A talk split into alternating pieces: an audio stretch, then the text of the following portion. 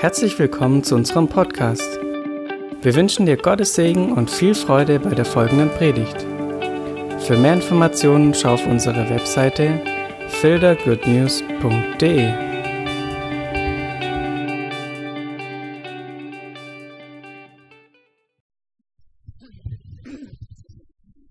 Das läuft jetzt hier hin. Ja, Jochen, findest du einen Platz? Wir sind ja immer ein bisschen am Kämpfen mit den ganzen Kabeln hier, aber irgendwie klappt es dann doch. Ich glaube, das letzte Mal bin ich äh, gefühlte 20 Mal über irgendwo gegengetreten. Ja, heute sprechen wir über die Realität. Heute reden wir Tacheles. Heute reden wir darüber, wie es wirklich ist. Unser Predigtext ist Johannes 10, Vers 10. Heute gibt es keinen angepinnten Text, ich bin einfach nicht dazugekommen. Johannes 10, Vers 10, da heißt es, ja, die meisten werden den Text kennen und äh, ja, Moment, ich sage ihn mal oder lese ihn vor. Der Dieb kommt nur, um zu stehlen, zu töten und zu verderben. Ich bin gekommen, sagt Jesus, damit sie das Leben haben und es im Überfluss haben. Und äh, ihr erinnert euch, dass äh, Thomas Berner vor 14 Tagen über diesen Text gepredigt hat. Und warum nicht noch einmal über einen solchen Text predigen? Äh, wir hatten das ja schon mal getan, also fast äh, führen wir jetzt hier in der Tradition ein. Also es geht, wenn wir über den gleichen Text nochmal reden, nicht darum, irgendwas zu korrigieren, sondern es ist einfach so, dass äh, die Bibel eine Tiefe hat, die weitaus und viel größer ist und viel tiefer ist als äh, deine Tageszeitung oder dein Krimi zu Hause. Also ich habe festgestellt, das Wort Gottes ist eher tief als lang. Eine Formulierung, die nicht von mir ist, die ich gelesen habe, war, ich glaube, bei Johannes Hartl, jawohl. Und, äh, aber das trifft es. Das Wort Gottes ist eher tief als breit und lang. Und äh, wenn du dich, Olgas, hi, freut mich. Und ähm, wenn du dich in das Wort Gottes vertiefst, dann hat es eine Wirkung. Das Wort Gottes wirkt und bringt Frucht in dir. Es schafft Glauben.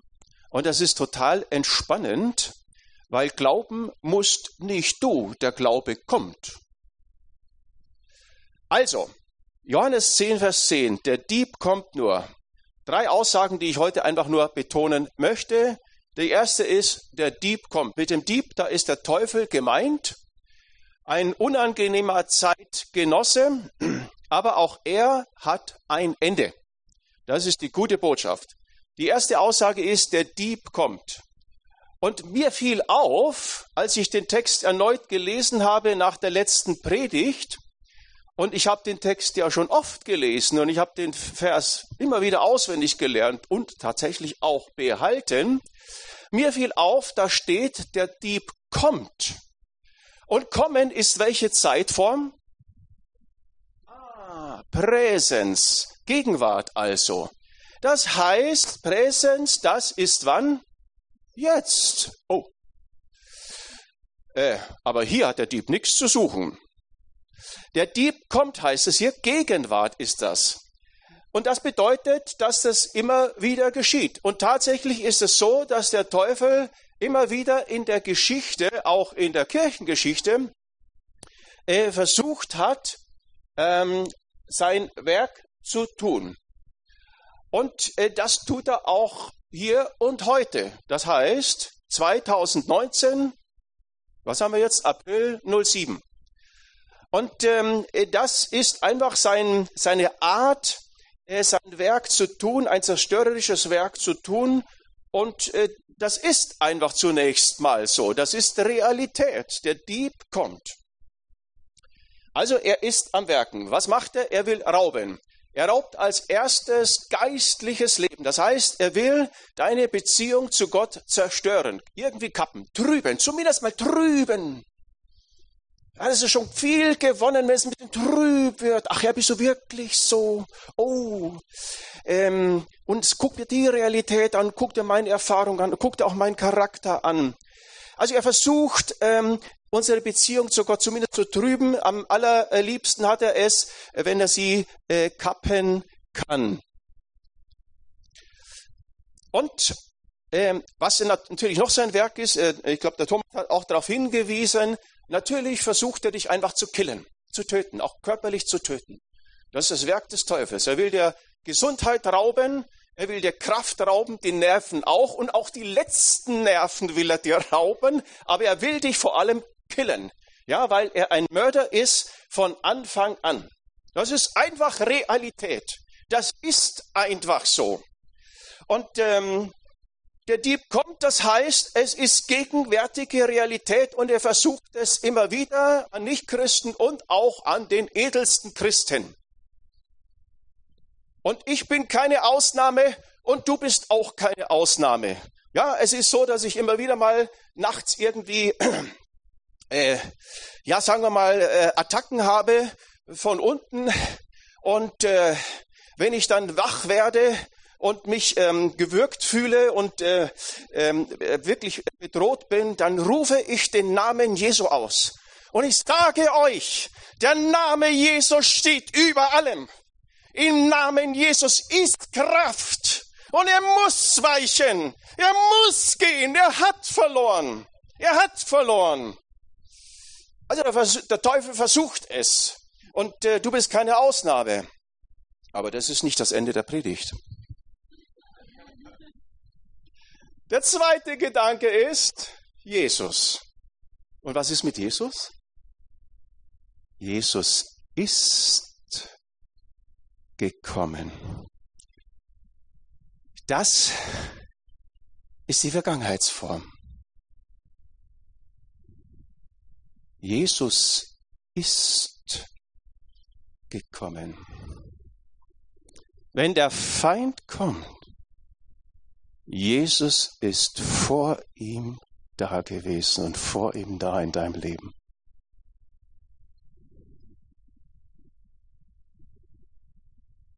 Wenn der Feind dich bedrängt, Jesus ist schneller gewesen. Der Sieg ist schon da. Der Sieg ist vor dem Teufel da. Der Sieg über den Teufel ist schon da. Das heißt, der Teufel kommt immer zu spät. Ihr Lieben, hier heißt es nicht, dass Jesus kommt. Hier heißt es, dass Jesus gekommen ist. Jesus kommt nicht ständig und Jesus kommt nicht immer wieder, sondern Jesus kam einmal auf diese Erde. Jesus kam einmal, um zu erlösen. Bei der Wiederkunft ist eine andere Geschichte. Jesus, die Erlösung, das Heil, da kam Jesus einmal. Und er kam einmal für allemal. Ja, wenn ihr den Hebräerbrief lest, dann ist das ein Riesenthema.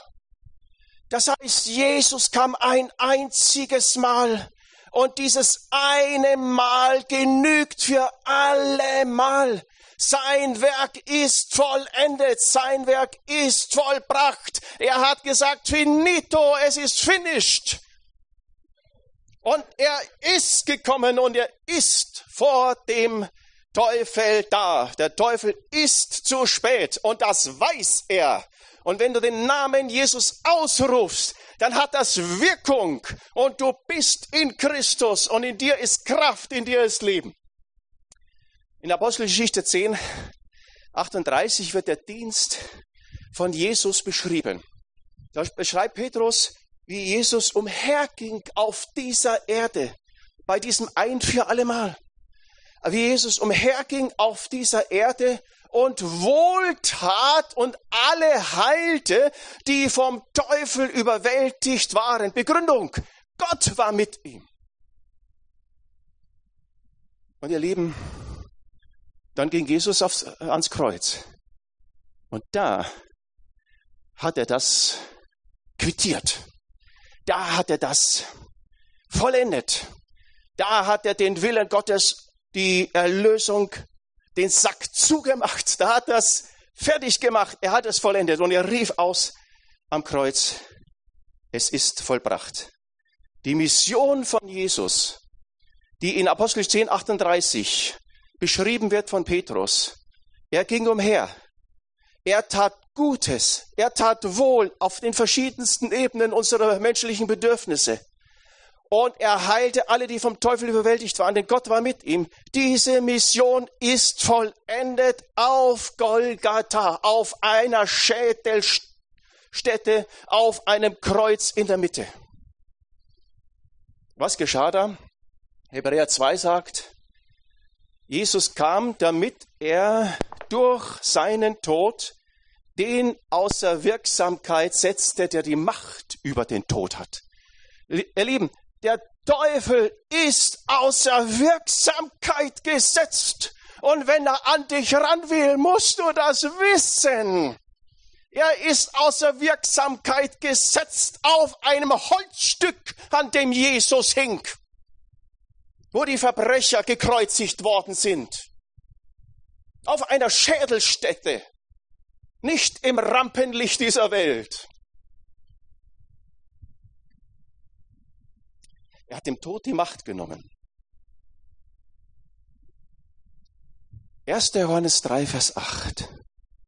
Dazu ist der Sohn Gottes erschienen.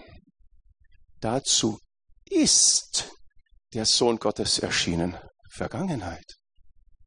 Damit er die Werke des Teufels zerstöre. Und wann ist das passiert? Auf Golgatha. Es ist vollbracht. Hebräer 1, Vers 3 noch ein Wort. Ihr merkt schon, Hebräerbrief kommt öfters vor. Da heißt es von Jesus, er hat sich, nachdem er die Reinigung von unseren Sünden durch sich selbst vollbracht hat, zu Rechten der Majestät in der Höhe gesetzt. Ihr Lieben, Jesus hat sein Werk ein für allemal, als er einmal gekommen ist, auf diese Erde und an das Kreuz ging. Jesus hat ein für allemal aus sich selbst heraus, so heißt es hier, durch sich selbst die Reinigung von unseren Sünden vollbracht. Und die gute Nachricht ist, dass du sie nicht vollbringen musst. Ah, ich kämpfe mit diesem und jenem in meinem Charakter. Ja, ich auch. Aber ich lerne aufzuhören mit dem Kämpfen. Er hat vollbracht. Er hat's gemacht. Wenn er es macht, muss ich es nicht tun. Wow. Aber das ist ein Riesenthema, da machen wir später irgendwann mal weiter. Der Teufel versucht ständig zu kommen und er werkelt drum und macht. Aber Jesus hat auf Golgatha den Sieg vollbracht, errungen. Und deswegen, wenn der Teufel kommt, schau auf das Holz, auf Golgatha.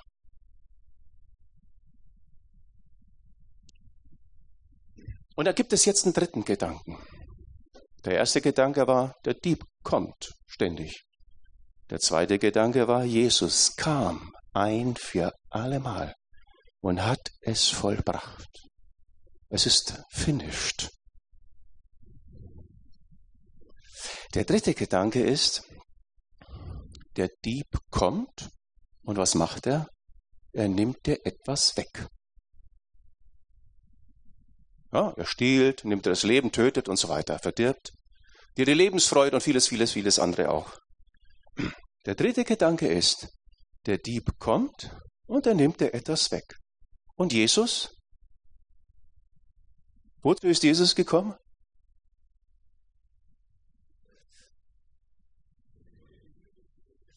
Ja, Jesus ist gekommen,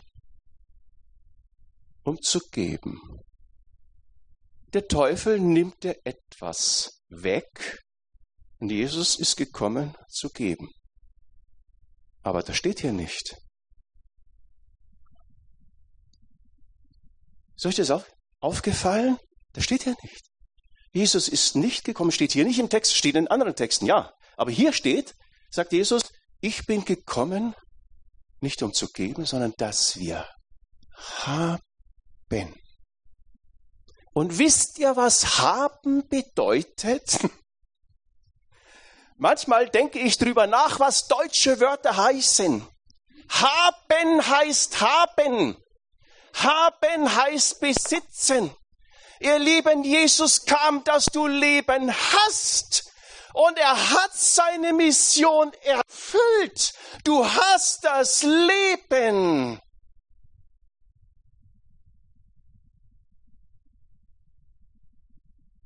Und das ist Präsenz. Er kam, damit du fortwährend hast und das Leben besitzt. Johannes 3, Vers 16. Auch so ein bekannter Vers, den viele Christen, ich einschließlich auswendig lernen. So sehr hat Gott die Welt geliebt. Er hat geliebt. Und du bist schon geliebt. Lieber Jesus, mehr von deiner Liebe. Ja, ist in Ordnung, aber du bist schon geliebt. So sehr hat Gott die Welt geliebt, dass er seinen eingeborenen Sohn gab, Vergangenheit, damit alle, die an ihn glauben, nicht verloren gehen, sondern das ewige Leben nicht bekommen, sondern haben.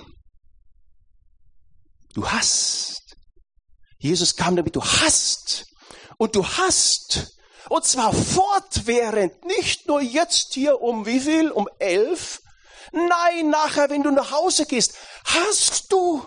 Und wenn du mit deinen Eheproblemen konfrontiert bist, hast du.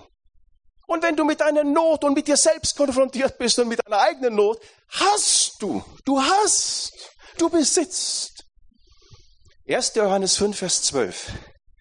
Wer den Sohn Gottes hat,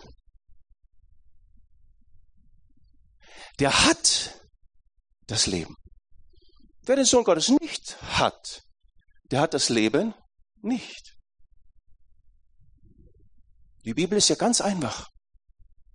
Lieber Gott, ich erlebe das aber nicht. Ja klar, ich erlebe auch manche Dinge nicht. Aber die Bibel ist ja klar sonnenklar und spricht von einer Realität. Ja, der Teufel ist auch Realität, ja klar. Aber es gibt eine größere Realität. Golgatha, Jesus kam ein für allemal. Gott hat gesprochen, das letzte Wort. Und es war vor 2000 Jahren. Wenn du das hörst, dann hörst du Gottes Stimme. Wer den Sohn Gottes hat, hat das Leben nicht. Was ist mit Leben gemeint? Äh, äh, Thomas ist ja auch schon etwas darauf eingegangen. Mit Leben ist ja das ewige Leben gemeint, das göttliche Leben. Das Leben in der Vollendung, in der Zukunft. Aber dieses zukünftige Leben kam mit Jesus in unsere Gegenwart. Und er hat es installiert in deinem Leben. Und deswegen hast du das Leben, wenn du an Jesus glaubst. Das zukünftige, ewige, göttliche Leben voller Freude, voller Kraft und Fähigkeit, positiv zu leben, im Sinne Gottes zu leben, befreiend zu leben. Das ist nicht nur Zukunft, es ist Gegenwart geworden in Jesus.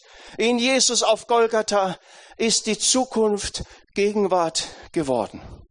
Und deswegen kann Jesus zum Beispiel sagen in Johannes 6, 53, äh, wenn ihr äh, nicht das Fleisch des Menschensohnes esst und sein Blut trinkt, heißt es hier, äh, so habt ihr kein Leben in euch. Ihr Lieben, das Leben, das wir haben, ist in uns. Ja, ich habe hier noch Probleme, ja klar. In uns ist es schon da. Das Leben.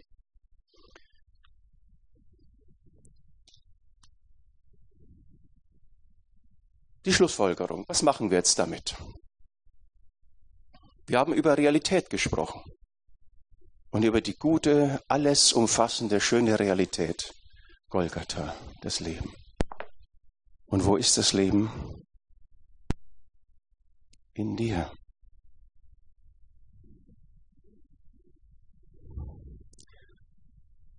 Und äh, viele von uns spüren, wahrscheinlich alle, man ist immer ein bisschen vorsichtig, wenn man das Wort alle nennt, aber wahrscheinlich trifft es zu, dass die meisten oder alle von uns, wenn wir so eine Botschaft hören, daran denken, ach Mann, ich habe hier ein echtes Problem. Ach, und hier habe ich noch eine Not. Oh, und hier habe ich eine Sünde, mit der ich ständig kämpfe. Das heißt, wir stecken in vielfältigen Schwierigkeiten, charakterlich, auch beziehungsmäßig, finanziell vielleicht, beruflich, familiär, was auch immer, gesundheitlich gesehen. Wir stecken in Schwierigkeiten. Ja oder nein? ja, ich auch. An der Stelle würde ich mal die Barbara nach vorne bitten. Neun. Genau. Ich dachte schon, wann komme ich dran? Also ich kann ja nur meinen Mann unterstützen in allem. Also was du vergessen hast zu sagen, was mir gerade deutlich geworden ist, war, der Teufel kommt und bestiehlt mich. Er kann mich ja nur bestehlen mit was, was ich schon habe. Das ist mir jetzt echt mal nochmal so deutlich geworden. Ne? Also er kann mir meine kann mir nur Krankheit geben, also meine Gesundheit wegnehmen. Das heißt, ich habe ja Gesundheit. Also das ist nur so ein Nebengedanke. Ähm, ich wollte euch jetzt, also ich bin halt Barbara, ich bin seine Frau und ich war ja heute zum ersten Mal bin ich im Gottesdienst, weil ich die letzten fünfmal nicht da war, weil ich nämlich krank war. Und ich wollte euch jetzt mal mit hineinnehmen in die Erfahrung, die ich gemacht habe damit. Als erstes will ich sagen, dass ich all das glaube, was im Wort Gottes steht, dass Jesus mein Erlöser ist, dass Jesus am Kreuz von Golgatha den Fluch zerbrochen hat. Und alle Folgen des Fluches. Ich bin gesund, ich bin versorgt, ich habe seine Versorgung für immer, ich habe seelische Heilung, ähm, ich habe die Lösungen für unsere Ehe, für unsere Kindererziehung. Das ist alles und da stehe ich zu. Und da gehe ich keinen, keinen Schritt von weg. Das ist die Realität, die Gott geschaffen hat für mich. Jetzt habe ich festgestellt, es gibt zwei Realitäten. Es gibt die Realität, die Gott geschaffen hat und zu der stehe. Also würde ich immer von Zeugnis geben und immer zu stehen. Am 1. März mir war den ganzen Tag schon nicht so besonders gut und eigentlich, wenn ich nachdenke, ging es mir schon mehrere Monate nicht gut. Aber ich meine, die Situation, in der wir waren und ich arbeite und ich bin Großmutter und ich bin Ehefrau und neue Gemeinde aufbauen. Ich meine, ist ja auch Stress, da kann es einem ja auch mal nicht gut gehen. Ja, Ehefrau sein ist manchmal echt Stress, weil man ständig dran denkt, wie kann ich ihm Gutes tun. Gut. Ähm, also mir ging es halt dann immer schlechter und wir hatten abends eigentlich einen Termin und den wollte ich wahrnehmen und dachte ich, ich drücke das einfach weg, dass es mir schlechter geht. Na gut, irgendwann ließ es sich nicht mehr wegdrücken, dann haben wir den Termin abgesagt. Dann war ich so weit, dass ich gesagt habe, Johann, geh in die Apotheke, hol mir irgendwas. Ich halte es nicht mehr aus, ich habe so Krämpfe, ich halte es nicht aus, ich habe so Koliken. Weil ich musste am nächsten Tag, ich bin Krankenschwester, hatte ich Dienst. Und am übernächsten Tag hatte ich eine Fortbildung, wo ich unbedingt teilnehmen wollte. Also habe ich meine Medikamente genommen. Die haben tatsächlich geholfen, zwei Stunden. Das nächste Medikament hätte ich in sechs Stunden nehmen dürfen, ging nicht. Ey, ich habe es schier nicht ausgehalten. Ich habe gedacht, mich zerreißt und irgendwann war ich dann endlich so weit, dass ich akzeptiert habe, kriege ich allein nicht hin. Johann, komm, wir fahren in die, in die Notfallklinik. Also für Notarzt war es mir dann doch noch nicht schlimm genug. Ich dachte, stell mal vor, der kommt und sagt, ey, stellen Sie sich nicht so an. Gut. Ähm, wir haben, ich war echt völlig davon überzeugt, dass ich in die Notfallklinik gehe und dass die mir eine Spritze geben und dann ist alles gut und dann gehe ich Sonntag zur Arbeit, weil Samstag hatten wir dann abgesagt. Ich bin dann 19 Tage in der Klinik geblieben. Die hätten mich zwischendurch fast nach Hause geschickt, weil sie haben eigentlich nur in meinen Bauch reingeguckt, um abzuklären, dass alles in Ordnung ist, weil ich war so tapfer. Ich habe alles gemacht, was sie gesagt haben. Wenn die gesagt haben, essen Sie, essen Sie. Wenn die gesagt haben, laufen Sie, laufen Sie. Wenn die gesagt haben, nehmen Sie Abführmittel, habe ich Abführmittel genommen. Ich war richtig tough und tapfer. Und dann waren sie ziemlich erstaunt, als sie in meinen Bauch reingeguckt haben und dass da tatsächlich was war. Und haben mir nachher erzählt, wir, wir haben ihnen das nicht geglaubt, dass sie krank sind, weil sie so tapfer waren. Na, hätte mir schon mal zu denken geben können, hat mir noch nicht zu denken gegeben. Dann haben die mich operiert, war alles super gut. Und dann habe ich gesagt, super, ich bin gesund. Ich gehe dann nach Hause. Habe wieder alles gemacht, was sie gesagt haben. Ich habe gegessen, getrunken, bin rumgelaufen. Alles, was sie gesagt haben. Und habe dann nach drei Tagen alles, was ich gegessen und getrunken hatte, wieder von mir gegeben. Und ähm, dann haben die gesagt, ja, okay, gut, Sie sind operiert, Sie sind gesund, aber Ihr Darm tut nicht mehr, der bewegt sich halt nicht. Und dann habe ich gedacht, ja, kein Problem. Dann machen wir jetzt was und ich mache wieder alles, was sie sagen. Ich laufe rum und tue. Nachher kam ich nur noch vom Bett zur Toilette. Ich war echt am Ende. Habe ich gedacht, war ich aber leider immer noch nicht. Ich habe es tatsächlich geschafft, trotzdem immer noch zu denken, ich krieg das hin. Dann kamen meine Freunde und mein Mann und alle, die haben mit mir gebetet. Wir haben das Abendmahl genommen ich konnte schier nachher nicht mehr tragen, wenn für mich gebetet worden ist, weil jetzt sage ich euch, was passiert ist. Völlig, völlig abartig. Aber ich versuche das zu beschreiben, um euch zu zeigen, ich kann wissen, ich kann wissen, dass Jesus mein Erlöser ist. Und ich kann manchmal an der Realität, in der ich stehe, wenn ich angegriffen werde, echt vorbeigehen. Und dann ist es für Jesus ganz schön schwierig, mir zu helfen, weil er mich voll akzeptiert. Er wartet, bis ich sage, hilf mir. Und wenn ich, wenn er, wenn ich sage, er ist mein Hirte, ich glaube, er ist mein Hirte, aber er akzeptiert das, wenn ich so kleine Exkursionen mache und dann irgendwann im Dornbusch bin. Und wenn ich dann laut schreie, dann kommt er schon und hilft mir. Aber er akzeptiert das, wenn ich mich ausprobiere. Dummerweise wollte ich mich halt ausprobieren, ich krieg das hin. Also haben die für mich gebetet und dann kamen so Gedanken wie, ich ertrag's nicht mehr, wenn für mich gebetet wird. Ich krieg das nicht hin. Die beten, legen mir die Hände auf, sagen Krankheit weiche und ich spürte, oh, ist nicht gewichen. Und ich war voll im Stress, weil ich sagte, ich muss das jetzt irgendwie hinkriegen. Ich muss das hinkriegen. Ganz schlecht. Dann habe ich angefangen, in Sprachen zu beten, weil es ja eine gute Sache. Ich habe also in Sprachen gebetet, damit ich es hinkriege. Ich habe das Abendmahl genommen, damit ich es hinkriege. Ich habe die Bibel gelesen, damit ich es hinkriege. Also ihr merkt schon, es gibt so gewisse Wiederholungen in meinem Reden. Ich krieg's hin. Gut, dann haben die mir also natürlich tolle Medikamente gegeben und die habe ich irgendwie alle auch nicht so vertragen. Also mir ging es richtig elendig. Und dann haben sie auch nicht mehr weiter gewusst und haben gesagt, wir schicken sie jetzt nach Hause, vielleicht wird es da besser, eigentlich ist alles gut. Wenn es nicht klappt, kommen sie halt wieder. Und da bin ich dann, zum ersten Mal, habe ich, nee, ich habe vorher schon mal geheult, ne? aber dann habe ich nochmal geheult dann bei der Ärztin habe gesagt, nee, das geht nicht, Sie können mich nach Hause schicken, ich kann nicht arbeiten gehen, ich kann unmöglich morgen arbeiten gehen. Also ich habe irgendwie gedacht, wenn die mich nach Hause schicken, muss ich wieder gesund sein. Nee, müssen Sie nicht. Dann habe ich eine Woche, war ich krankgeschrieben und habe eine Woche lang wirklich alles versucht, um gesund zu werden. Ich habe es wirklich versucht. Ich bin Treppen hoch und runter gegangen. Ich habe mich bewegt, ich habe getan und gemacht. Das Einzige, was passiert ist, ist, dass ich ständig anfing zu heulen. Ich habe noch nie in den letzten zehn Jahren geheult, weil ich heul nicht.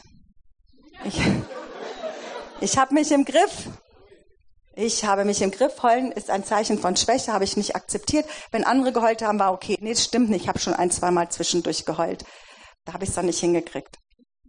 Also es war echt ein echtes Problem. Und dann hat mein Hausarzt mich wirklich so weit gekriegt. Der hat mich so weit gekriegt. Ich stand dann da und habe gesagt, was wollen Sie? Und ich musste an den Punkt kommen zu sagen, ich kann nicht mehr.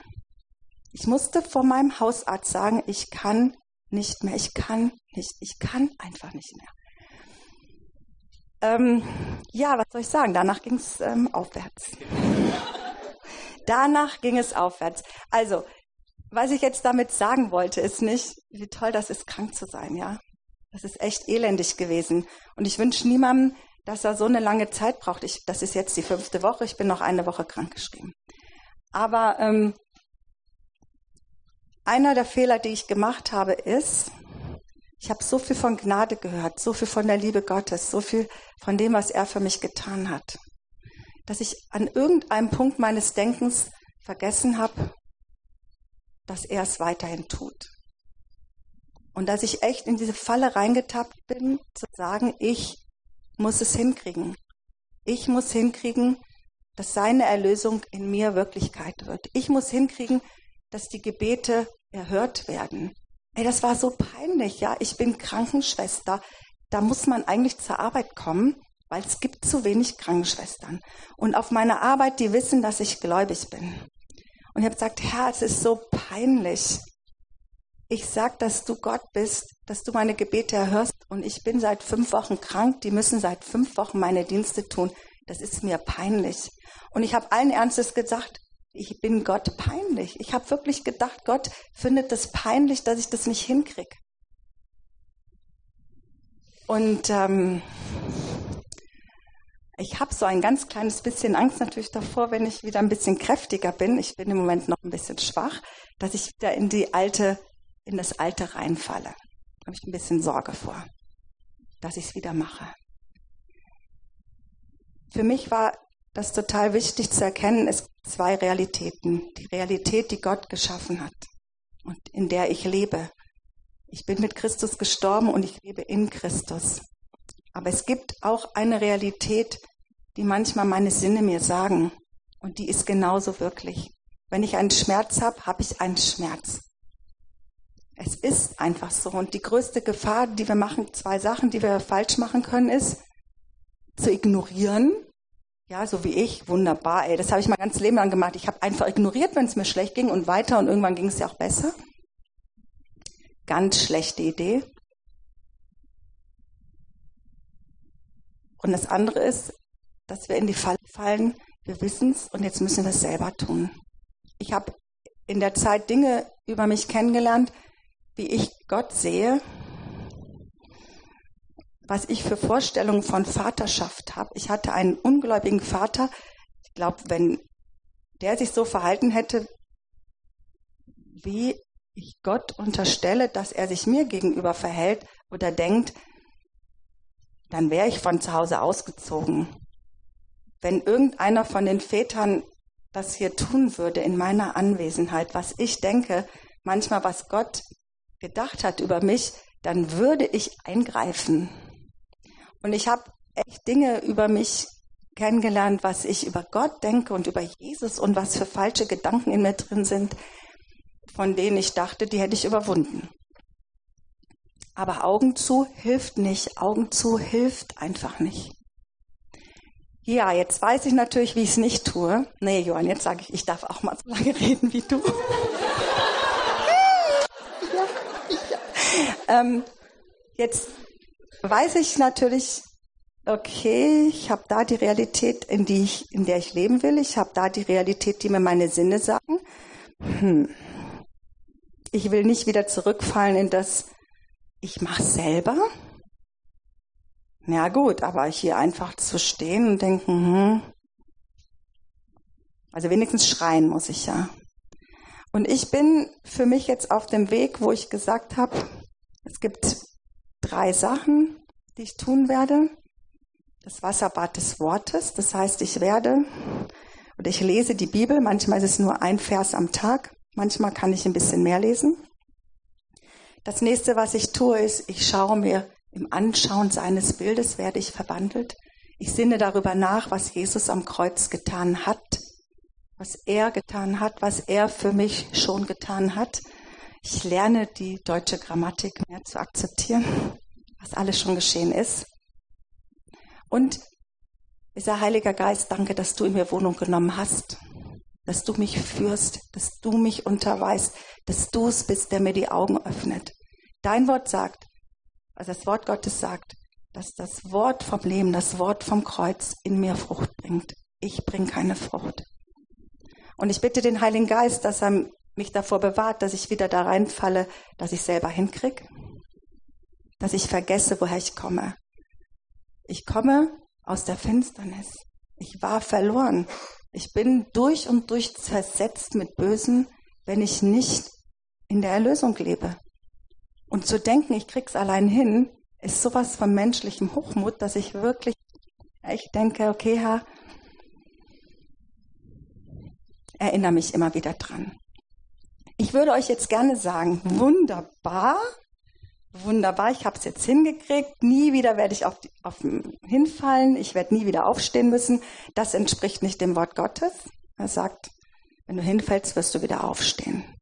Was mir in den letzten fünf Wochen total deutlich geworden ist, ist, er hat mich bei meinem Namen gerufen. Er hat gesagt, Barbara.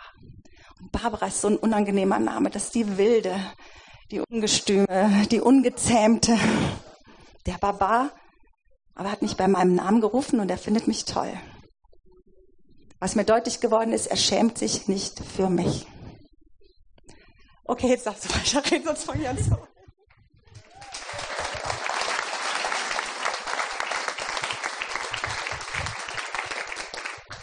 Ja, viel gibt es jetzt äh, naturgemäß nicht mehr zu sagen. Ich versuche den Akzent aufzugreifen, worum es geht.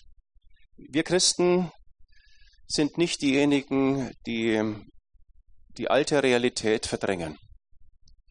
Und ich merke, dass ich das selber auch lernen muss, meinen Problemen, meinen Nöten ins Auge zu sehen. Daher hat mich neulich mal darauf hingewiesen. Ich will die Story jetzt nicht ausbreiten, sonst wird es zu lang. Aber ich merke, wir neigen dazu, zu verdrängen, die Dinge irgendwie wegzudrücken. Das gehört ja nicht zu unserem christlichen Leben. Und du hast recht, das gehört nicht zu unserem christlichen Leben. Aber die Dinge sind da. Und es geht darum, dass wir uns die Not und unsere Sünde, an der wir klettern, eingestehen und sagen, ja, so ist es und dass wir unsere Worte nicht verpacken in Geschenkpapier oder mit Schminke versehen, sondern dass wir sie ungeschminkt, unsere Not ungeschminkt und ohne Geschenkpapier Gott zum Ausdruck bringen. Und dazu gehört Mut. Barbara hat es ja rübergebracht. Dazu gehört Mut, äh, sich dazu zu stellen, ich habe hier ein Problem. Auch wenn ich vorne stehe und predige und den Leuten sage, so geht das und so funktioniert das. Ich habe hier ein Problem, dazu gehört Mut. Und ich möchte Mut machen, euch diesen, dass die Dinge, wo ihr wirklich drin steckt, einzugestehen. Und wenn du gemerkt hast, in deinem Leben bist du gescheitert an einem ganz bestimmten Punkt, dann bist du gescheitert. Das andere ist, wir Christen können uns das leisten, uns das einzugestehen, weil wir geliebt sind, weil wir Söhne und Töchter Gottes sind. Wir können uns es wirklich leisten, diese alte negativen Realität ins Auge zu sehen, weil wir wissen, dass Jesus am Kreuz eine Erlösung vollbracht hat, eine Befreiung für uns gebracht hat. Wir wissen, wenn du das weißt, dann hast du Freiheit, deine Not und deine Probleme und deine Sünde und deine charakterlichen Deformierungen vor Gott auszubreiten, dann hast du die Freiheit, weil du weißt, es gibt eine Lösung und du musst nicht verzweifeln an dem, was, ähm, was du äh, gerade durchmachst.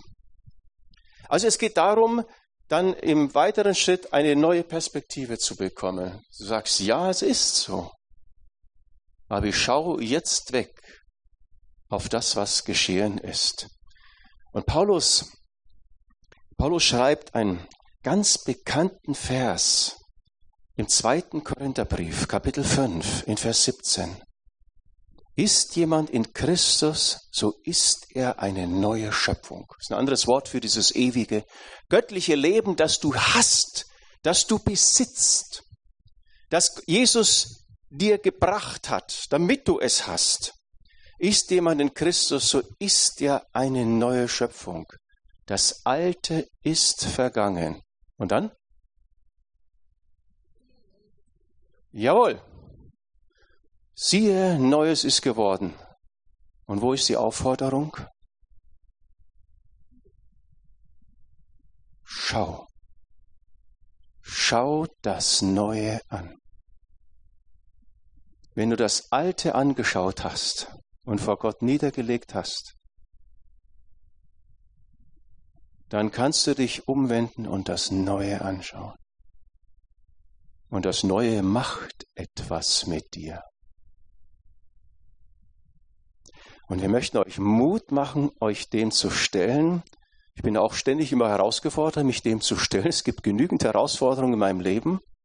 Aber ich habe mir zum Motto gemacht, ich schaue der alten Realität ins Auge und ich schaue auf das, was Jesus gebracht hat. Und ich habe festgestellt, an ganz bestimmten Punkten bewirkt das etwas in mir. Das Wort vom Kreuz, das ewige Leben, das Jesus vollbracht hat, das bewirkt etwas in mir. Das bringt das Neue hervor. Also auf die Perspektive kommt es an. Schau, es ist alles neu geworden. Wir sind so versucht, auf das Alte, auf diese fühlbare Realität dann zu schauen und darin zu verhaften und, und ähm, daran zu kleben. Mit unseren Augen, mit unserem ganzen Leben. Wir sind so versucht. Schau hin auf das, was Jesus gebracht hat. Jesus, der Dieb, kommt, aber Jesus ist gekommen, ein für allemal. Und er ist gekommen, damit du hast. Und Jesus hat seine Mission erfüllt. Du hast das göttliche Leben in dir. Und deswegen musst du nicht verdrängen und wegdiskutieren, sondern du kannst die Probleme benennen, weil du Leben Gottes hast, weil Gott auf deiner Seite ist, weil er dein Erlöser ist, weil er schneller war als der Teufel, weil er vor dem Teufel kommt. Jesus ist da, er ist präsent. Und ich lade euch ein, jetzt einfach mit mir zu beten. Bevor du betest, bevor du betest, habe ich mich wieder beruhigt. Ich muss noch eine Sache sagen, und zwar, als ich dann endlich so weit war zu sagen, ich kann nicht mehr, und es dann natürlich auch vor Gott gesagt habe, nicht nur vor meinem Hausarzt, dann habe ich das so gesehen, oh, dann habe ich das so gesehen, wie, wie der Vater im Himmel zusammen mit den Engeln ganz tief aufgeatmet hat. Echt, so richtig aufgeatmet hat, endlich. Und das ist das, wozu ich euch einladen will. Der Vater freut sich und er atmet auf wenn wir endlich eingestehen, wir können nicht mehr, dass wir ihn brauchen. Der freut sich. Amen. Ja, Vater, danke, dass du uns erwählt hast. Du hast das Ja gesprochen über unserem Leben. Und du hast unsere Not gesehen. Und du hast unsere Not an dich herangelassen. Du hast gesagt, ja, ich kenne deine Schmerzen. Ja, deine Schmerzen sind mir nicht unbekannt.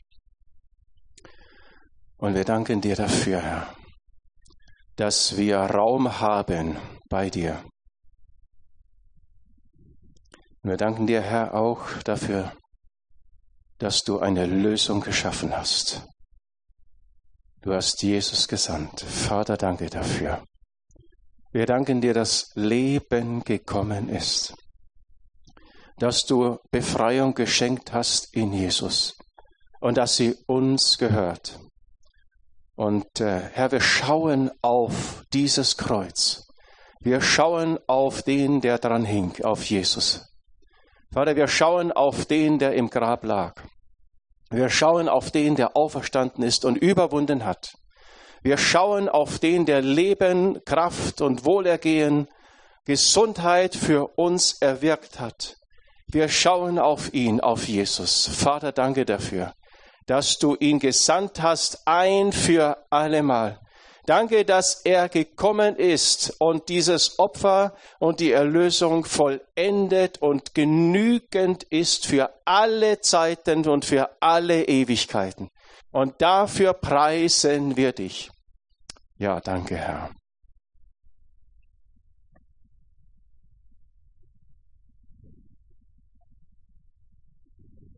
Amen.